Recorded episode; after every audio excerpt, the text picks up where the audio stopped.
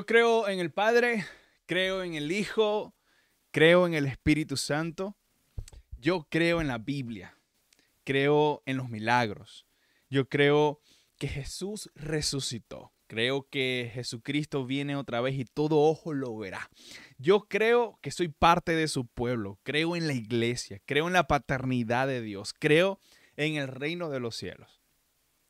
Pero no creo en la religión.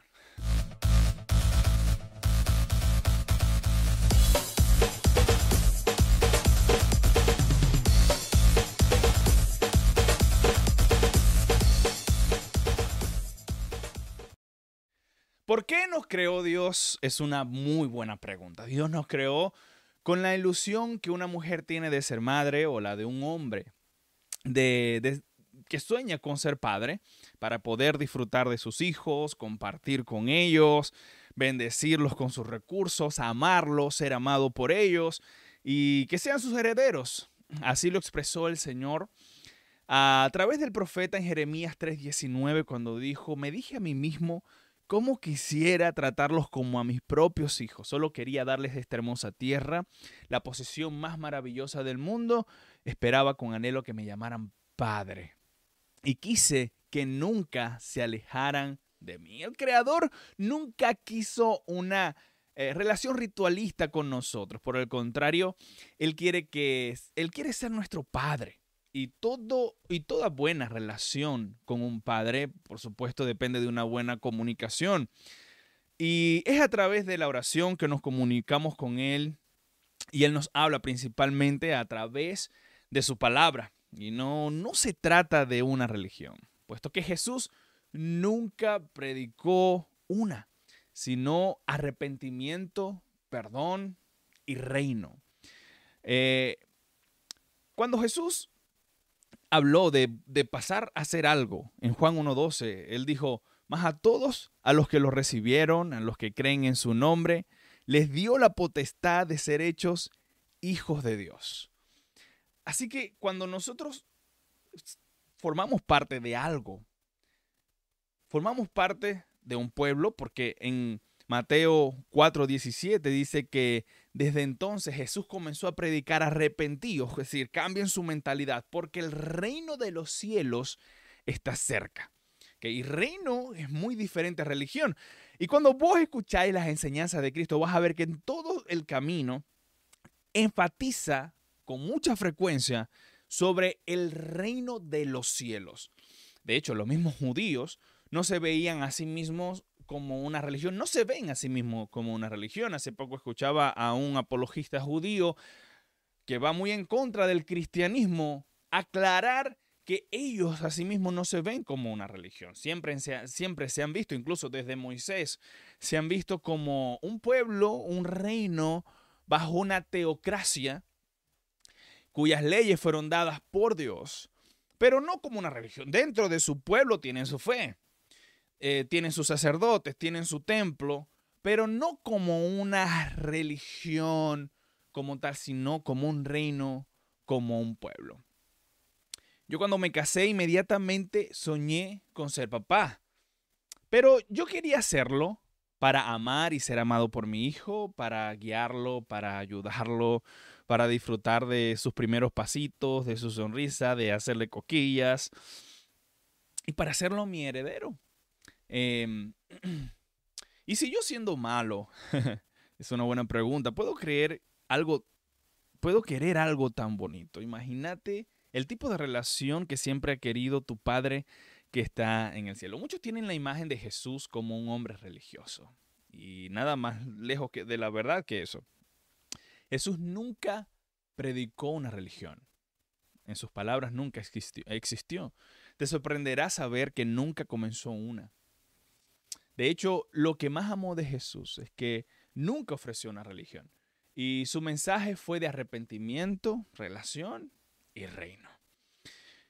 Como Jesús, cuando Jesús nos enseñó a orar, fíjate que Él nos enseñó diciendo, ustedes deben orar así. Dijo, Padre nuestro que estás en el cielo. Y luego dijo, venga a nosotros tu reino no tu religión, no un nuevo movimiento. Dijo, venga a nosotros tu reino. Eso lo, dijo una y otra vez. Y, él decía, Padre, Padre. Y, de hecho, cuando se dirigió a él como Abba Padre, se traduce como papito lindo, una forma muy cariñosa, eh, íntima de decirle Padre. Personalmente, creo eso, que Jesús nos enseñó a decirle Padre nuestro con mucho cariño.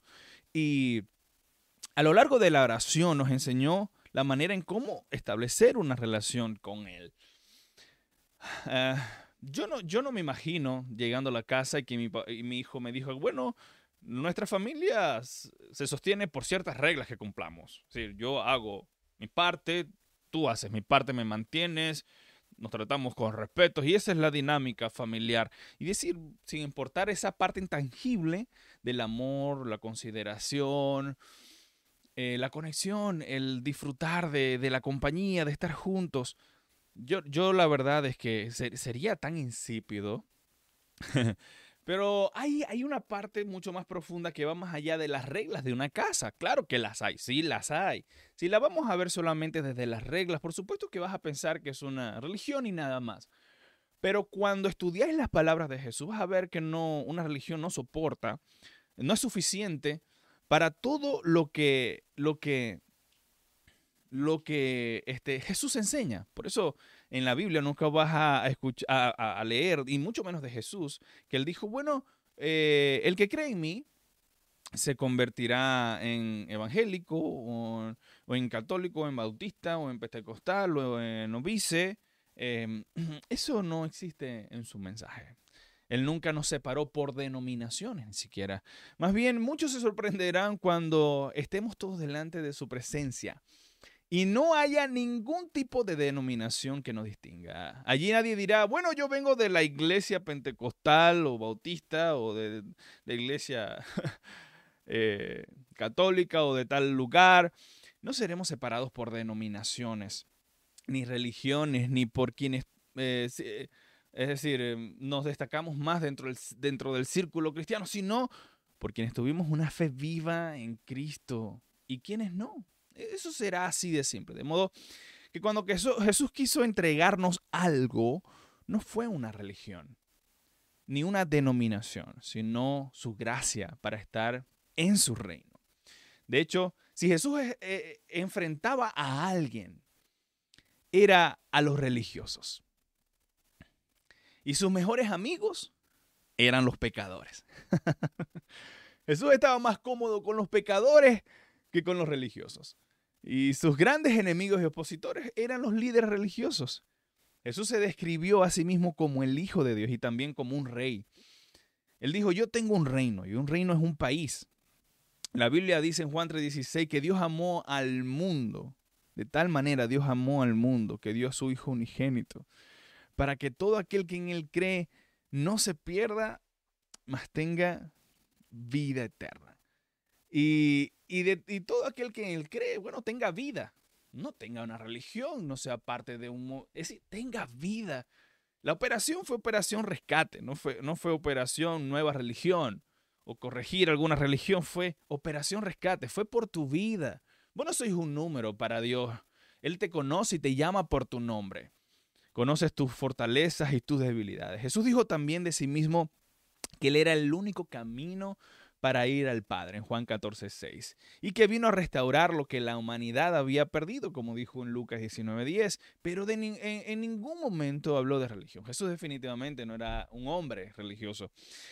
En Lucas 12, 32 Jesús dijo, así que no se, no se preocupen, pequeños rebaños, porque sus padres quiere entregarles el reino. ¿Qué quiere entregarte tu Padre? El reino. También dijo en Mateo 6:33, más busca primeramente el reino de Dios y su justicia y todo lo demás será añadido. O sea, yo creo que eh, nada más en un poco, en unos pocos versículos hemos visto como una y otra vez Él te habla del reino, busca el reino de Dios, busca el reino de Dios.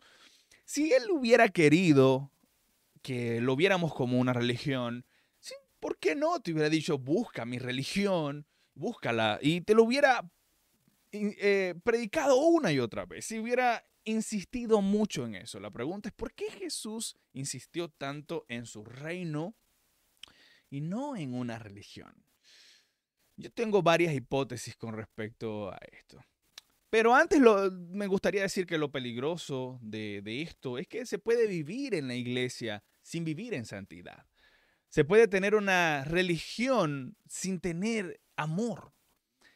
Y que incluso se, se, puede creer sin conocer la verdadera fe. Hay gente que se casa por negocio, por conseguir la ciudadanía de un país, por algún tipo de conveniencia. Ellos mismos llegan a ese acuerdo, pero saben que no va más allá de ahí.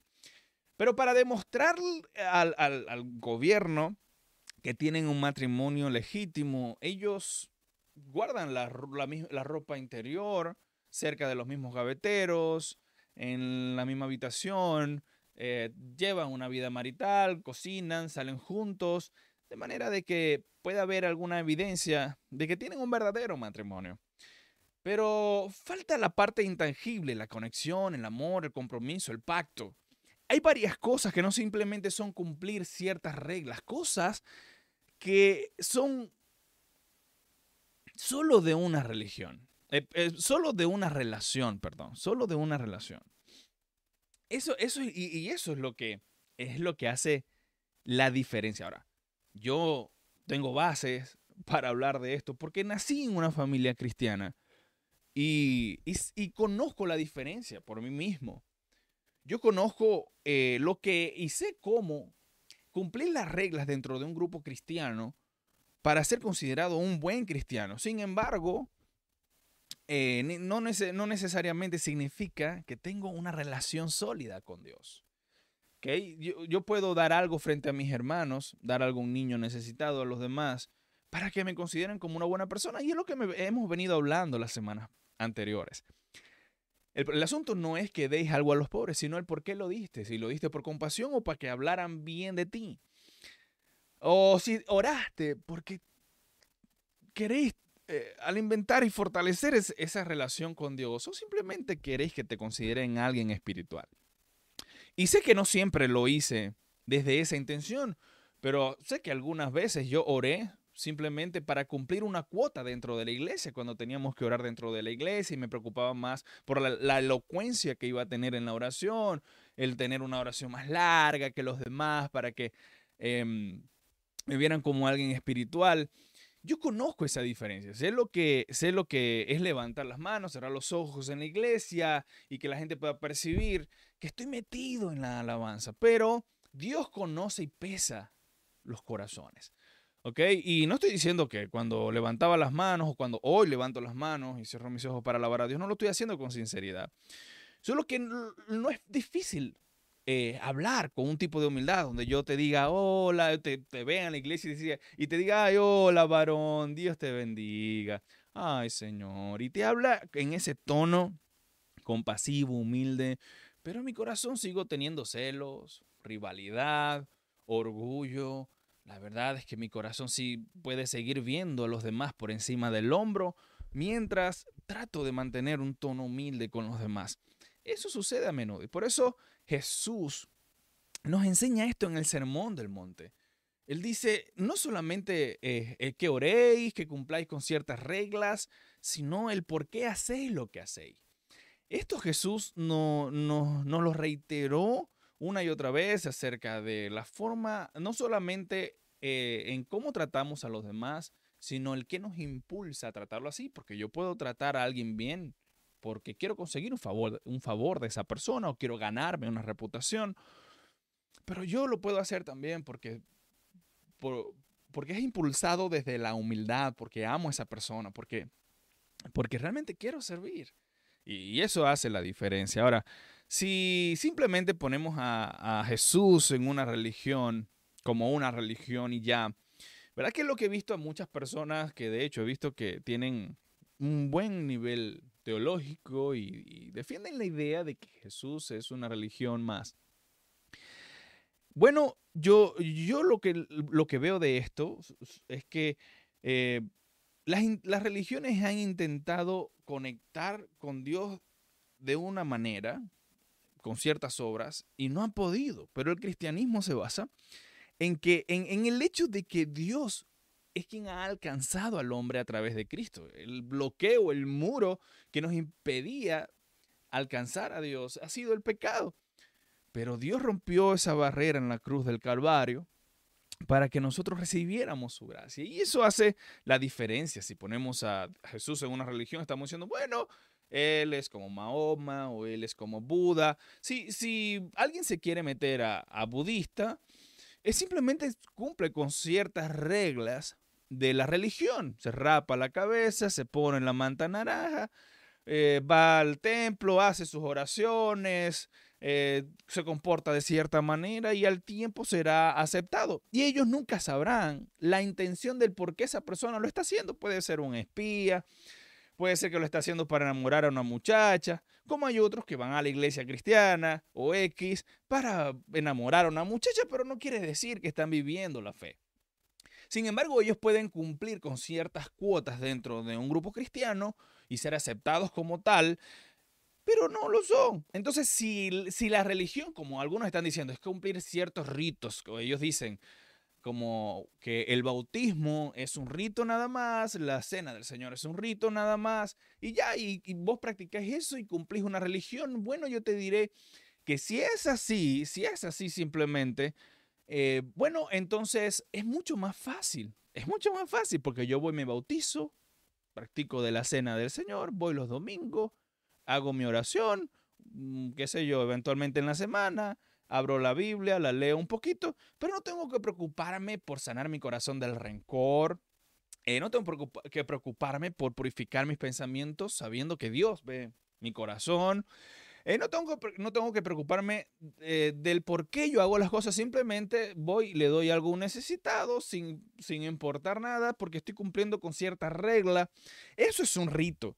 Pero cuando hablamos de lo que el Señor nos pide, nos pide no, tenéis, tenéis que hacerlo por amor. 1 Corintios 16, 14 dice, todas vuestras cosas sean hechas con amor. Ahora, estamos claros que si vos eh, veis tu tu relación, tu fe con Dios como una religión, eso no es algo que te condena, la verdad. No es algo que te condena. Sí, sí creo que te pones muchos tropiezos para, para tener más libertad en una relación más estrecha con Dios. La religión siempre termina estableciendo barreras, siempre termina mandándote hacer más cosas de las que Dios te mandó, poniéndote más carga innecesaria de la que Dios ya nos estableció. Y para mí ya cumplir lo que Jesús nos mandó es difícil.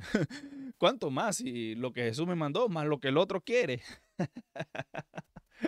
Ahora, em, si lo veis de esa manera, eso no te condena. Es decir, si alguien dice, yo tengo una religión, mi religión es la cristiana, pero este, su religión se basa en el amor a los demás, en la fe en Cristo, en ser fieles en la enseñanza de Jesús. Yo digo, viva tu religión. Pero la verdad es que la gente no lo ve así. La gente entiende que la religión simplemente es el cumplimiento de Cristo para conectar o acercarse a una divinidad. Y eso pone al cristianismo al mismo nivel del Islam, de, del budismo, ¿verdad? Y así es como lo entiende el mundo. La gente lo dice, bueno, pero es que el diccionario lo define así. Sí, y está bien, el diccionario lo puede definir así. Y en términos jurídicos, yo no tengo problema en que cuando un juez me pregunte, mira, tu religión es cristiana, del Islam o, o budista, yo, yo no tengo problema en responder de la cristiana no tengo problema, porque sé que como ellos no conocen de la palabra de Dios, que no tienen una relación con Dios, su información y entendimiento limitado no va a dar para que yo les diga, bueno, tengo una relación con Dios fundamentada en la roca, que ellos no van a entender qué es eso. Así que no, sí es eso, la religión cristiana. Para términos jurídicos, eh, si me estás hablando de eso, en términos jurídicos, para gente que no conoce de Cristo, si me estás hablando de, de ir a un abogado o de ir a un juez, o eh, en, en asuntos políticos, ah, bueno, a veces tenemos que manejar el término y yo no tengo nada en contra de eso. Pero ahora cuando hablamos en la Biblia, cuando hablamos de lo que significa para nosotros, desde dónde construimos nuestra fe, la verdad es que yo no lo puedo ver como, como una, una religión. Te sorprenderá saber que cuando, que cuando hablamos de iglesia, en, la antigüedad la iglesia no era un asunto religioso, era un asunto del reino. Y no estoy hablando ni siquiera del cristianismo. Cientos o miles de años atrás, cuando se hacía una asamblea, era la, era la reunión del pueblo para discutir un asunto político. Los apóstoles existían antes de los doce apóstoles, no para, para predicar el Evangelio, sino para defender ideas sociales o políticas. Y ese era un apóstol, alguien, alguien enviado para defender alguna idea social o política, de cualquier índole. Y eso era un apóstol. Ahora, el apóstol de Cristo es aquel que defiende su, su filosofía, su enseñanza, su política celestial. Eso es lo que hace la diferencia. Pero ni siquiera son conceptos religiosos, ni el del apóstol, ni el de la, ni el de la iglesia. Es, son básicamente conceptos de reino, donde hay un rey. Dentro de un reino, claro que hay una fe, puede haber templos, sacerdote, eh, y dentro de un, de un reino se dirige incluso el futuro de la iglesia. Pero solamente donde hay una religión, la, la religión no, no dirige en sí los asuntos del reino, no en la, mayor, no en la mayoría eh, de las veces, ¿no? Entonces, cuando nosotros hablamos de, nuestra relación con Dios, no se trata solo de cumplir ciertos ritos, ciertas reglas. Yo cuando, ah, si alguien ve el bautismo como un rito en definición, bueno, no, o no lo ha entendido bien, porque el bautismo es mucho más que eso. Bueno, el bautismo de Cristo, por ejemplo, anunció que él iba a morir, cuando se sumergió, completamente en el agua y resucitar al tercer día. Está anunciando que los muertos en Cristo resucitarán primero. Está anunciando que nosotros hemos sido bautizados en la palabra de Dios para ser resucitados como una nueva persona en Cristo, que hemos muerto al mundo y resucitado para Cristo. Estamos testificando que creemos en Cristo. Eh, frente a, varias personas. no es un rito solamente es más bien una celebración de lo que Jesús hizo y de lo que Él está haciendo y de lo que Él hará. Cuando vos te graduáis, bien sea de ingeniero, de bachillerato, de médico, eh, vos celebráis en, un lugar bien bonito tu, tu graduación. Yo recuerdo que un médico amigo me invitó a su graduación y fui con su mamá. Y mientras se celebraba la graduación, la mamá lloraba emocionada y me contaba todo el sacrificio que el hijo había tenido para graduarse. Al salir yo le conté al hijo que su mamá estaba muy conmovida y él me decía, no lo puedo creer. yo, ¿cómo que no lo vas a creer? Un día especial, tiene que estar conmovida. Me dijo, no lo puede creer, no lo puedo creer. Jamás he visto a mi mamá llorar. Jamás he visto a mi mamá expresarse de esa manera. Y bueno, se abrió. Y en ese momento contaba lo emocionada que estaba. Ahora no solamente es un rito, era un momento de celebración especial em, que significa, em, significa, aunque un rito puede significar cosas especiales para alguien, eh, el bautismo es una celebración como tal de lo que Jesús hizo, de lo que Jesús hace y de lo que Jesús eh, seguirá haciendo. En Isaías capítulo 29, versículo 13, dice, el Señor dice, este pueblo viene a mí con palabras y me honra de labios para afuera, pero su corazón, el, culto que me rinde, pero su corazón está lejos de mí. El culto que me rinden consiste en normas humanas repetidas de memoria. Y aquí voy con esto. Eso es, eso es una religión establecer ciertas reglas. Ah, bueno, venimos, cantamos, hacemos una oración, alguien da un mensaje de la Biblia, nos vamos y seguimos en nuestro orgullo, nuestras peleas, no estamos dispuestos a perdonar, seguimos nuestros líos y entonces decimos, bueno, soy buen religioso. Sí, la verdad es que sí te considero un buen religioso. Y lo sé, porque como te dije en algún momento, esa era mi vida. Yo cumplía con todo lo que se debía cumplir dentro de un grupo religioso, pero no estaba dispuesto a entregarle mi corazón a Dios. Estaba dispuesto a sacrificar mi tiempo para ir a la iglesia. Estaba dispuesto a, sacrificar mi dinero para dar una ofrenda. Estaba eh, dispuesto a sacrificar mi sueño para hacer una vigilia. Y estaba dispuesto a, sacrificar el placer de comer por hacer un ayuno. Pero la verdad es que no estaba dispuesto a sacrificar mi corazón para soltar el orgullo, la rivalidad y mis oraciones fueron realmente respondidas cuando entregué mi corazón. Eso hizo una gran diferencia. Y si entonces me dicen que tener eh, esa religión con Dios ya lo es todo, no ha entendido lo que Jesús ha enseñado. Porque Jesús dijo en Mateo 7, el 21 al 23, no todo el que me dice Señor, Señor entrará al reino de los cielos, sino solo el que hace la voluntad de mi Padre que está en el cielo. En aquel día muchos me dirán, Señor, no profetizamos en tu nombre, y en tu nombre hicimos, eh, echamos fuera demonios, hicimos muchos milagros, y yo les diré claramente, no los conozco, apártense de mí, hacedores de maldad. Ya va, Jesús está diciendo de que hay personas que hicieron milagros en el nombre de Jesús y no los conoce. Y no estamos hablando de cualquier persona dentro del círculo cristiano. Estamos hablando de personas destacadas, con muy buena reputación, admiradas, que hicieron milagros, que echaron fuera demonios. y Jesús les dijo, no los conozco. Es decir, exteriormente cumpliste todo para calar dentro de un grupo, pero no fuiste aprobado por mí. Y yo no quiero que eso me pase a mí. Eso, eso sí te pone al nivel de cualquier otra religión. Ahora, Jesús va mucho más allá. Jesús dice, desde tu corazón es lo que pido yo. y esto lo, hemos hablado cuando Dios le dijo al profeta Samuel, no sé si, si lo recuerdan, cuando Samuel estaba buscando al próximo, al próximo rey y quedaba encantado de ver el porte de los hermanos de David. Y Dios le decía, no mires a su parecer ni a lo grande de su estatura, porque yo lo desecho. Porque el hombre mira lo que está delante de sus ojos, pero Dios mira el corazón. Y la religión se basa, eh, fundamentalmente en lo que podemos mostrar. Esa es la religión, en que me vean haciendo una bonita oración en la iglesia, en que me vean levantando la mano. Y no estoy en contra de eso. Si yo voy a orar en tu iglesia, seguramente voy a tratar de hacerlo bonito. Pero entiendo ahora que es para el Señor, que es para Él, que voy a hacer todo lo que hago. Si no, no, no tiene eh, ningún sentido. Bien. Entonces, para mí, esto es lo que hace la gran diferencia.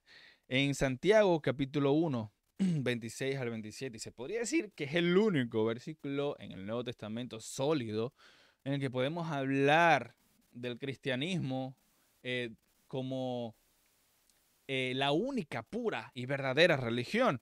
Dice, eh, si afirmas ser religioso, dice así, si afirmas ser religioso, pero no controlas tu lengua, te engañas a ti mismo y tu religión no vale nada. La religión pura y verdadera a los ojos de Dios Padre consiste en ocuparse de los huérfanos y de las viudas en sus aflicciones y no dejar que el mundo te corrompa. Y eso creo que me está dando la razón definitivamente. Cuando alguien me saca alguien muy escaso, porque es que ni siquiera muchos que defienden eh, la religión no conocen esa cita, me acercan esa cita, básicamente me están dando la razón, porque eh, el libro de Santiago no se basa en establecer la fe cristiana como una religión.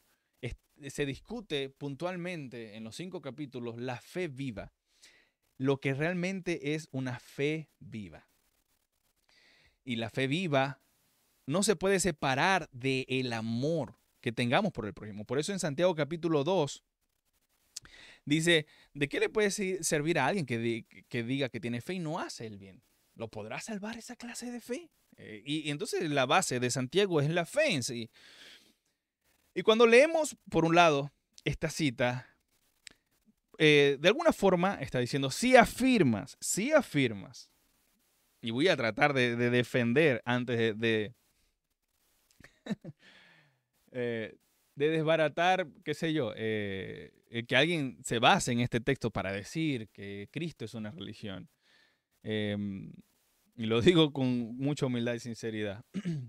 para tratar de ayudar a esa persona. Eh, Santiago está diciendo, si afirmas ser religioso, si vos sos alguien que dice, bueno, yo soy religioso, es decir, no está diciendo de que tenemos una religión, está diciendo, si vos afirmas ser religioso, si alguien alardea de eso, y em, dice, o, lo entiende de esa manera, pero al final eh, no controla su lengua, no, no deja de hablar mal de los demás. De, nada le sirve todo eso. O sea, eh, más a mi favor, lo que te está diciendo es que toda tu religión se derrumba, no tiene base sólida, eh, porque solo, solo hablando mal de los demás se desbarata todo, todo, todo es falso, es, es una mentira. Es como el que se casó por conveniencia, cumple ciertas reglas, normas para convencer a los demás, pero no hay nada ahí. ¿Vos creéis que delante de Dios eso es un matrimonio porque firmaron un papel? Es una mentira. se engañan a sí mismos, engañan a los demás. Y eh, ahora, cuando vamos y estudiamos la traducción original de ese texto, em, me ocupé de hacer un estudio serio, sólido, después de orar y decirle, Señor, bueno, muéstrame.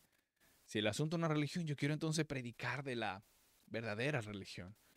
Pero el asunto es que ya yo viví la religión y por eso conozco la diferencia. Yo la viví porque em, se me hacía fácil entregar muchas cosas que me dan una buena reputación dentro de una iglesia, pero no entregaba mi corazón a Cristo. No entregaba el orgullo, no quería perdonar, eh, em, no entregaba los celos, Ah, hasta, que, hasta que el Señor me confronta y digo, ah, ok, el asunto es una relación, se basa en una relación. De hecho, nuestra relación con Dios tiene mucho que ver con nuestra relación con el prójimo. En primera es Juan capítulo 4, versículo 20, dice, si alguien dice que ama a Dios, pero odia a su hermano es un mentiroso. Pues el que no ama a su hermano, a quien, a quien ha visto, no puede amar a Dios a quien no ha visto. Ahora, lo que traduce aquí eh, Santiago es culto. Ahora vamos al contexto de cómo lo escribe. Él dice, si alguien le rinde culto a Dios, cuide su lengua. La palabra que se traduce por religión es tresqueía. Y eh, esta quiere decir más bien el culto en el sentido de la expresión externa, ¿ok? De la religión, el ritual y la liturgia de la ceremonia. Por ejemplo, vamos a hacer un culto el domingo en la iglesia. ¿Y qué va a haber en el culto? Bueno, todo eso encierra, puede encerrar el concepto religioso, ¿no? Porque va a haber alabanza a Dios, oración a Dios, ofrendas a Dios. Y él dice, si vos hacéis un culto, pero no cuidáis tu lengua, no te compadecéis de los demás, vos estáis perdiendo tu tiempo. Es lo que está diciendo, no te está diciendo, vos sois de la religión tal, no, no te está diciendo eso. Ahora, como, como hablé en un momento, bajo, si me están hablando de un concepto jurídico, ah, está bien, bueno, lo podemos llamar así. ¿Ok? Lo podemos llamar así. Pero, pero si estamos entendiendo lo que Cristo vino a establecer, vino a establecer fue un reino. Vino a establecer una relación con Dios. Eso fue lo que vino a establecer. Entonces lo que quiere decir Santiago es el ritual más apropiado y la liturgia más elevada que se le pueden ofrecer a Dios son el servicio a los pobres y la pureza personal, purificar tu corazón, el que no te dejes llevar por malos pensamientos de orgullo, de egoísmo, de rivalidad, de envidia. Ahí vos estáis presentando un culto a Dios. Si esa es tu religión, si tu religión es mantener tu corazón puro delante de Dios, amar como Cristo te amó y vivís en santidad, yo te digo, yo quiero esa religión, viva esa religión, pero cuando hablamos de religión en términos generales, lo que están haciendo es comparar a Cristo con Mahoma, con el Islam. Y la verdad es que yo no lo puedo aceptar así. Eh, eh, hacer un, eh, ver al bautismo como un rito al nivel de cualquiera que haga el Islam, a cualquier que haga a cualquier otra religión. La verdad es que no puedo entenderlo así, es imposible.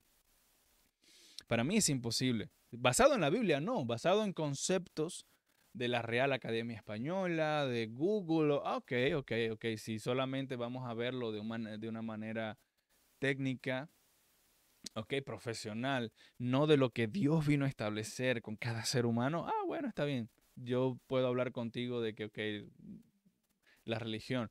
Pero la verdad es que según lo que Cristo vino a establecer, por lo que Cristo luchó, no tiene nada que ver. De hecho, en el Sermón del Monte, cuando Jesús vino a hablar estaba hablando del, del ayuno. Dice que cierta vez que los discípulos de Juan y los fariseos ayunaban, algunas personas se acercaron a Jesús y le preguntaron, ¿por qué tus discípulos no ayunan? ¿Cómo lo, eh, eh, como lo hacen los discípulos de Juan? ¿Y los, y los fariseos? Jesús les contestó, ¿acaso los invitados de una boda ayunan mientras festejan con, con el novio? Por supuesto que no. No pueden ayunar mientras el novio está con ellos, pero un día el novio será llevado y entonces sí ayunarán después. Además, ¿a quién se le ocurriría remendar una prenda vieja con una tela nueva? Pues el remiendo nuevo encogería y se desprendería de la tela vieja, lo cual dejaría una rotunda a una, perdón, una rotura aún mayor que la anterior. Y nadie pone vino nuevo en cueros viejos, pues el vino reventaría los cueros y tanto el vino como los cueros se echarían a perder. El vino nuevo necesita cuero nuevo. Ahora, ¿de qué viene hablando Jesús? Jesús viene haciendo la diferencia con las tradiciones viejas judías y lo que Jesús estaba trayendo a nosotros. Y la gente quería seguir basando su relación con Dios en ciertas reglas, en cumplir, bueno, cumplo un ayuno, cumplo esto y ya, tengo a Dios. Y decía, no, mira, los fariseos que fueron desaprobados por Dios y fueron desaprobados por Jesús, dice Jesús que ellos cumplían todo y diezmaban hasta de la mente, ellos cumplían todo y fueron desaprobados por Dios. En cuanto a las reglas, no se los ganaba nadie, pero su corazón estaba podrido. Jesús decía, ustedes son eh, tumbas pulidas, bien bellas por fuera, pero por dentro están podridas. Y eso es lo que hace la diferencia. Y, vos sabéis qué triste es que vos seáis alguien que cumplís todos los ritos, todas las reglas, todo. Y que Jesús te diga, mira, vos lo que eso es una, una, tumba, una, una, una urna bien pintada, bien bonita por fuera, pero por dentro está podrida, lleva algo podrido, muerto. Vos sabéis que, que, es cumplir con todo y que Jesús te diga eso. La verdad es que eh, yo no puedo verlo así. Y eso es lo que me hace la, la diferencia, es lo que me hace tanto ruido, porque eso fue precisamente lo que Jesús predicó en el Sermón del Monte. Cuidado con el por qué hacéis las cosas, no solamente es hacer un rito y, y no, no, va más allá. La religión no puede alcanzar el límite al que Jesús eh, te está reclamando. Te está diciendo no solamente cumplir ciertas reglas, tenéis que entregar tu corazón, tenéis que hacerlo por amor. Ahora, ¿cómo mide una religión eso? ¿Dónde, en qué parte una religión eh, puede, puede medir la Cada vez que una religión juzga, lo, ah, lo hace injustamente. Por eso solamente Cristo es el juez. Ahora, eso es lo que nos hace, eh, lo que hace una bárbara diferencia. Jesús, para enseñar acerca de cómo, por ejemplo, debemos ayunar, él dijo en Mateo capítulo 6, del 16 al 18, cuando ayunen, que no sea evidente, para que la gente no se dé cuenta que están ayunando.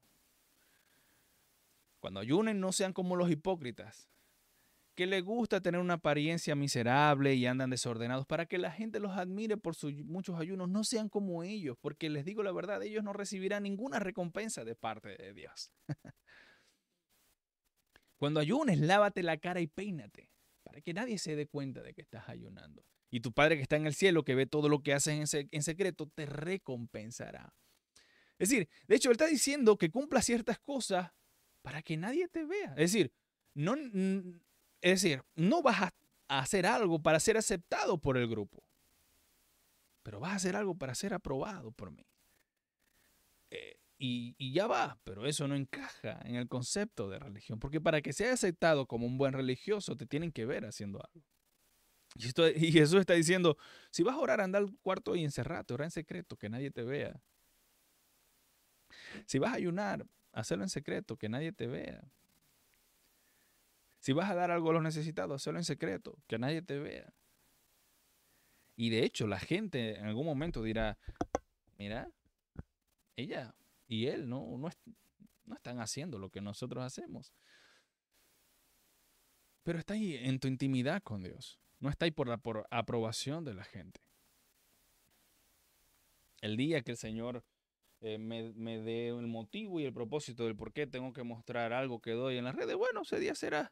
No tengo por qué estarme tomando una foto dando algo en las redes y no, estoy en contra de quien lo haga. Eh, cada quien responde ante Dios por eso, pero es decir, eh, si lo hago no lo hago, yo lo hago por el Señor. Mi recompensa es obedecerle, es agradarle. Yo no quiero perderme mi recompensa por un like. No, no, por un corazoncito en las redes. No, la verdad es que no quiero sacrificar eso. Por la verdadera eh, recompensa que puedo y quiero recibir de parte de Dios. Ahora, como lo dije, si alguien se percibe como religioso, está bien, bueno, eso no te condena, está bien. creo que vas a tener algunas trabas innecesarias pero eso no te condena.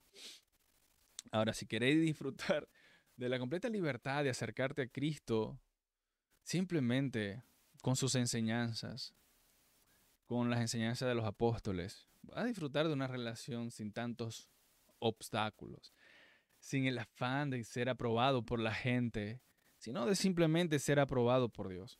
Y vas a ver las cosas desde el punto en que Cristo las planteó, no como un simple rito, sino un propósito de profecía, un propósito de declaración de fe, de celebración junto a Dios, de lo que se está haciendo del bautismo, de celebrar la cena del Señor con, con la intención bonita de lo que realmente significa. Eso es lo que hace la mayor diferencia. Y, y, también lo basó así con el ayuno.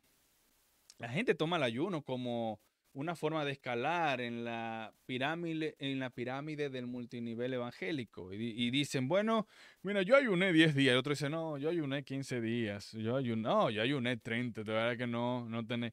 Bueno, y comienzan a competir a ver quién es más espiritual, por quién ayunó más. Eso es religión. Eso es religión.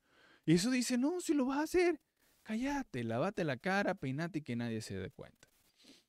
Pero a nosotros nos gusta es, ay, tengo hambrita, me duele el estómago. ¿Por qué, Luis? Ay, es que tengo tres días ayunando, varón. Y, ay, Luis, conchale, qué espiritual eres. Ay, ay, qué lindo, de verdad. Mira, admiro tu devoción al Señor. Ay, gracias, gracias. Estoy en esa lucha, varón. Y eso, y eso es lo que nos gusta, ¿verdad? Pero la verdad es que eso no lo aprueba Dios.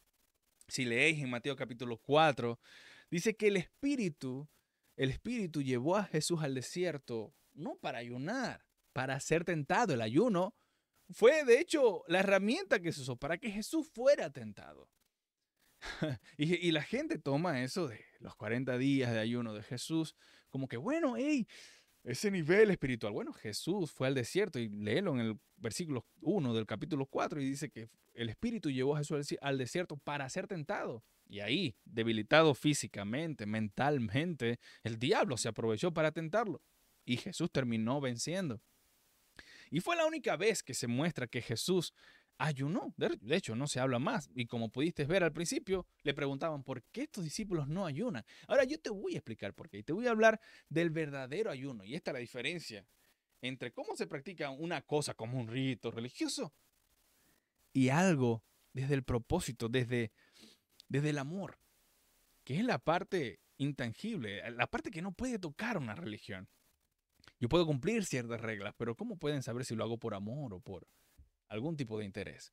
Ahora, en Isaías capítulo 58, dice, el ayuno que a mí me agrada, y ellos venían ayunando, ellos venían ayunando y, reclamaban y se quejaban, ¿por qué ayunamos y ayunamos? Y Dios no nos contesta. Y Dios le dijo, el ayuno que a mí me agrada es que liberen a los presos encadenados injustamente es que liberen a los esclavos, es que dejen en libertad a los maltratados y que acaben con toda injusticia.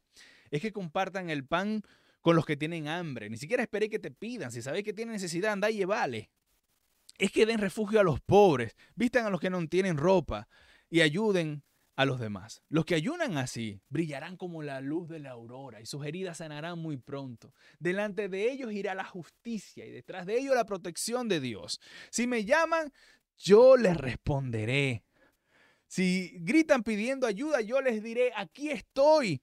Si dejan de maltratar a los demás, si no los insultan ni los maldicen, si ofrecen su pan al hambriento y ayuden a los, y ayudan a los demás, ayudan a los que sufren, brillarán como la luz de la aurora, como luz del mediodía. Qué hermoso. De verdad, qué hermosa promesa. Yo los guiaré constantemente. Les daré agua en el calor del desierto. Daré fuerzas a su cuerpo. Y serán como un jardín bien regado, como una corriente de agua. Reconstruirán las ruinas antiguas. Reforzarán los cimientos antiguos y los llamarán reparadores de muros caídos, reconstructores de casas en ruinas. Escúchame, porque vos sois una reconstructora de casas en ruinas. Las cosas que estaban en ruinas, se van a reconstruir. Pero, pero, pero, ahí está la diferencia. ¿En dónde le dijo Jesús, deja de comer? deja de comer porque me gusta verte sufrir para... No, no, no, le dijo, no, no. Lo que es que si tenéis un pan, comete un pedazo y le das un pedazo al que no tiene. Eso es lo que le está diciendo el Señor. ¿Sabe qué significa ayunar? Ayunar significa abstenerse de. Y por eso hay varios tipos de ayunos. Yo voy a hacer un ayuno, por ejemplo, de fruta. Bueno, me abstengo de la fruta. O viceversa, ¿no? Me abstengo de todos menos de la fruta. Hay un ayuno total, que solamente toman agua y no comen nada. Eh, eh, hay varios tipos de ayuno. Abstenerse de. No especifica. Aquí el Señor les está diciendo, tenéis que abstenerte de tu egoísmo. Tenéis que abstenerte de tu orgullo. Tenéis que abstenerte de tu odio tenéis que abstenerte de tu avaricia. Y eso hace la diferencia. Porque yo puedo ir a un ayuno en la iglesia y tenemos mediodía sin comer y oramos juntos y todos los demás. Pero después no me compadezco de mi familia, no le hablo a mi mamá, no perdono a mi papá, ando en envidia con mis hermanos, en celos con los demás, en rivalidad con el vecino. Pero en la iglesia yo cumplo todas las reglas. Bueno, eso te hace un buen religioso. Pero hay, excelentes religiosos que Jesús, a quienes Jesús les dirá, ¿sabes que no te conozco? La verdad es que no te conozco. Pero yo hice todo. Yo le di a los pobres, no te conozco. Y todo, eh, vos lo que eh, hiciste todo eh, por maldad. No, no, pero yo ayudé al necesitado, yo oré en la iglesia. Y dice, vos sois un hacedor de maldad. Pero ya va, yo estoy haciendo lo mismo que hizo él. Sí, pero es que el propósito es diferente. Y eso es lo que no maneja la religión. Lo hiciste para que los demás te vieran, lo hiciste para que te admiraran. Él lo hizo, o ella lo hizo, por amor, por compasión a, esa persona, por amor a mí. Oró porque quería tener ese momento conmigo. Eso hace la diferencia. El verdadero ayuno, ah bueno, el verdadero ayuno es ayudar a los demás, a abstenerse de nuestro orgullo. La carne que representa los deseos, el orgullo, el ego, el verdadero ayuno es dejar de alimentar esa carne. Es abstenernos de todo lo que alimenta mi ego. De dejar de hacer las cosas por el aplauso de la gente, de encajar de los demás, de, de dejar de luchar de una vez por todas por el prestigio que quiero ganarme en la sociedad. Y buscar la aprobación de Dios, lo que Él aprueba, lo que Él aplaude, lo que le saca a Él una sonrisa. Y, eso es lo que hace que todo valga la pena. Eso es lo que hace la gran diferencia. Hay quienes tienen mucha religión, pero muy poca fe. Como te dije, no condena a alguien simplemente porque se sienta o se vea como religioso. La verdad es que no. Ni siquiera me gusta discutir el tema porque mientras alguien practique las enseñanzas de Cristo en amor, a mí no me importa si se considera religioso o no. Es salvo por la fe en Cristo si se considera dentro de la religión o como, como el llanero solitario.